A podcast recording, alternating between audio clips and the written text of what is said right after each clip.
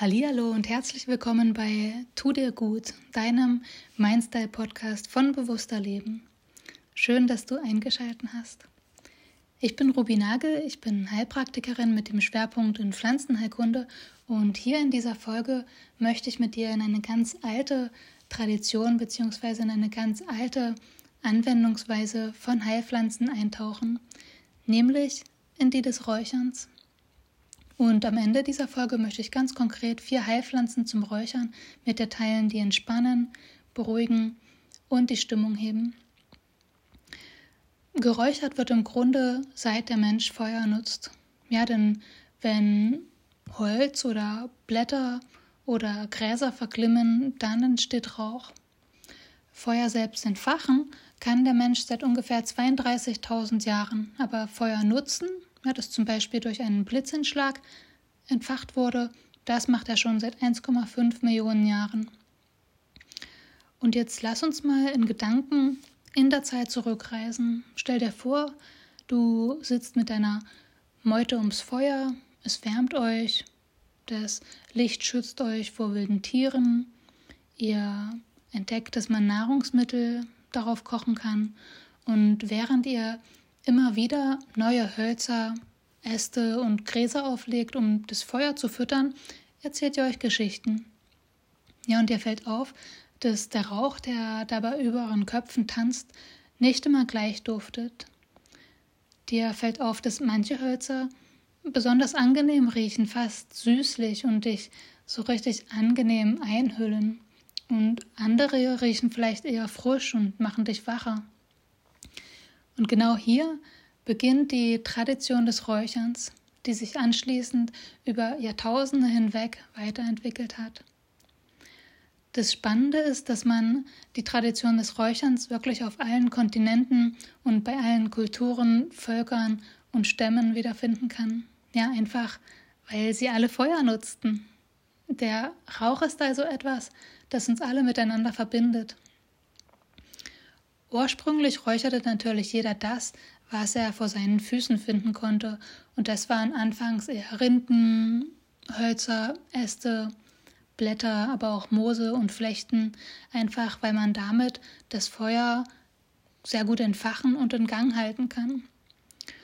Und als man anfing, bewusst zu räuchern, um zum Beispiel die Götter zu ehren oder um von der Heilwirkung der Pflanze Gebrauch zu machen, räucherte man auch Blüten, Samen, Beeren, aber auch Wurzeln oder Harze oder auch Pilze.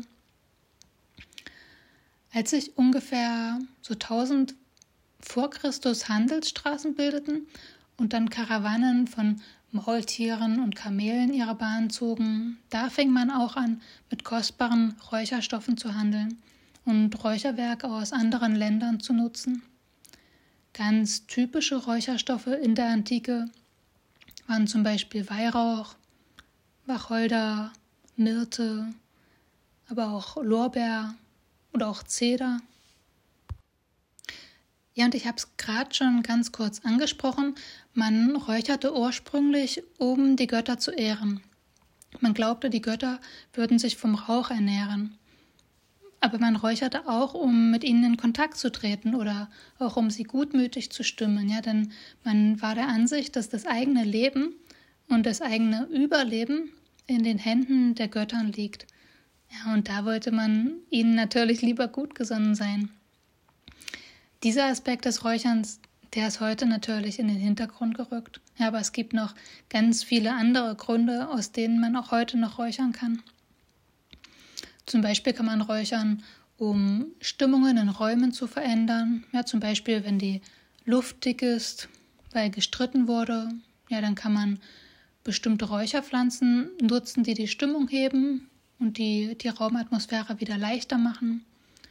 Oder man kann räuchern, um Keime zu töten und die Raumluft zu reinigen. Oder um sich auf eine Meditation einzustimmen und seinen Fokus zu stärken. Oder aber auch, um konzentrierter am Schreibtisch zu sitzen. Man kann auch räuchern, um Verstorbenen zu gedenken. Ja, aber auch in ganz kleinen Ritualen oder auch in größeren Ritualen, die zum Beispiel einen Übergang in eine neue Lebensphase, in einen neuen Lebensabschnitt markieren. Man kann natürlich auch räuchern, um von den Heilwirkungen der Pflanze Gebrauch zu machen. Aber man kann auch ganz einfach nur räuchern, um nach einem anstrengenden Tag besser runterzukommen, abzuschalten und zu entspannen. Ja, und vielleicht sagst du dir gerade, klingt ja spannend, aber all das nur durch den Rauch, wie, wie wirkt denn Räuchern eigentlich? Die Räucherstoffe, die wirken genau wie ätherische Öle über die Nase. Ja, Räuchern ist übrigens die Mutter der Aromatherapie. Die Duftmoleküle des Räucherstoffes werden durch die Wärme bzw. die Flamme freigesetzt und gelangen über die Einatemluft in die Nase. In der oberen Nasenhöhle, da haben wir eine Riechschleimhaut. Und diese Riechschleimhaut die ist mit Millionen von Riechzellen und ganz feinen Sinneshärchen ausgestattet. Und diese Riechzellen funktionieren nach einem Schlüssel-Schloss-Prinzip. Das heißt, jede Riechzelle kann nur ein bestimmtes zu ihr passendes Duftmolekül andocken lassen. Und wenn das Duftmolekül angedockt hat, dann wird dieser chemische Impuls in einen elektrischen Impuls umgewandelt und dann zum Gehirn weitergeleitet. Die Riechzellen sind sozusagen eine Art Dolmetscher, sodass das Gehirn den Impuls, der von außen kommt, auch verstehen kann. Wenn die Duftinformation im Gehirn ankommt, dann wird sie direkt ins limbische System weitergeleitet. Das limbische System, das ist evolutionstechnisch gesehen der älteste Teil unseres Gehirns und das ist das Zentrum unserer Emotionen. Das heißt, hier lösen die verschiedenen Düfte Emotionen aus. Und damit kann man dann also beim Räuchern spielen, um bestimmte Zustände wie Entspannung, Wohlbefinden, Leichtigkeit oder gute Laune auszulösen. Um diese Duftstoffe freizusetzen, braucht man also eine Feuerquelle. Früher nutzte man dazu die Glut aus dem Lagerfeuer oder aus dem Herdfeuer in der Küche. Aber heute hat natürlich kaum noch jemand lebendiges Feuer in seiner Wohnung oder in seinem Haus. Deshalb räuchern wir heute ein bisschen anders. Die Glut wurde durch kleine Räucherkohlescheibchen ersetzt. Die ganz klassische Räucherkohle ist mit Salpeter versetzt, der das Anzünden beschleunigt. Man zündet also diese kleinen schwarzen Kohlescheibchen über einer Kerze an und legt sie dann in eine feuerfeste Schale, ja, zum Beispiel aus Keramik oder aus Metall, in die man vorher ein bisschen Sand gegeben hat. Und da lässt man die Kohle richtig schön durchbrennen, bis sie weißlich, gräulich aussieht. Dann bedeckt man die Kohlescheibe ein kleines bisschen mit Sand oder mit Asche, so dass sie nicht zu heiß ist und gibt dann das Räuchermaterial obendrauf. Festere Räuchermaterialien wie Hölzer, Harze oder Wurzeln kann man direkt oben auf die Asche oder auf den Sand legen und ganz feines Material wie Blüten, Blätter oder auch Samen die legt man so ein bisschen daneben, sodass sie nur verglimmen und nicht sofort abbrennen. Ansonsten ist einfach die Hitze zu stark und die Duftmoleküle werden nicht so schön freigesetzt. Eine andere Art zu räuchern ist das Räuchersieb oder das Räucherstöfchen. Das kannst du dir ein bisschen wie ein Teelichthalter vorstellen, auf dem man oben ein kleines Metallsieb legt. Die Feuerquelle ist hier also ein Teelicht und die Räucherstoffe legt man oben auf das Metallsieb drauf. Ich persönlich finde diese Art zu räuchern für den täglichen, täglichen Gebrauch angenehmer, weil die Räucherstoffe hier langsamer verglimmen und dadurch viel feiner duften. Und dann gibt es aber auch noch die Möglichkeit, Räucherkräuter zu einem Bündel, zu einem Räucherbündel zu binden und über einer Kerze zu entzünden, gleich wieder auszublasen und dann einfach nur verglimmen zu lassen, sodass sich ein schöner Rauch entwickelt. Diese Technik kommt ursprünglich von den Indianern und eignet sich auch wirklich nur für Kräuter, die sich zu einem Strauß binden lassen und nicht für, zum Beispiel Wurzeln oder, oder Samen oder Harze.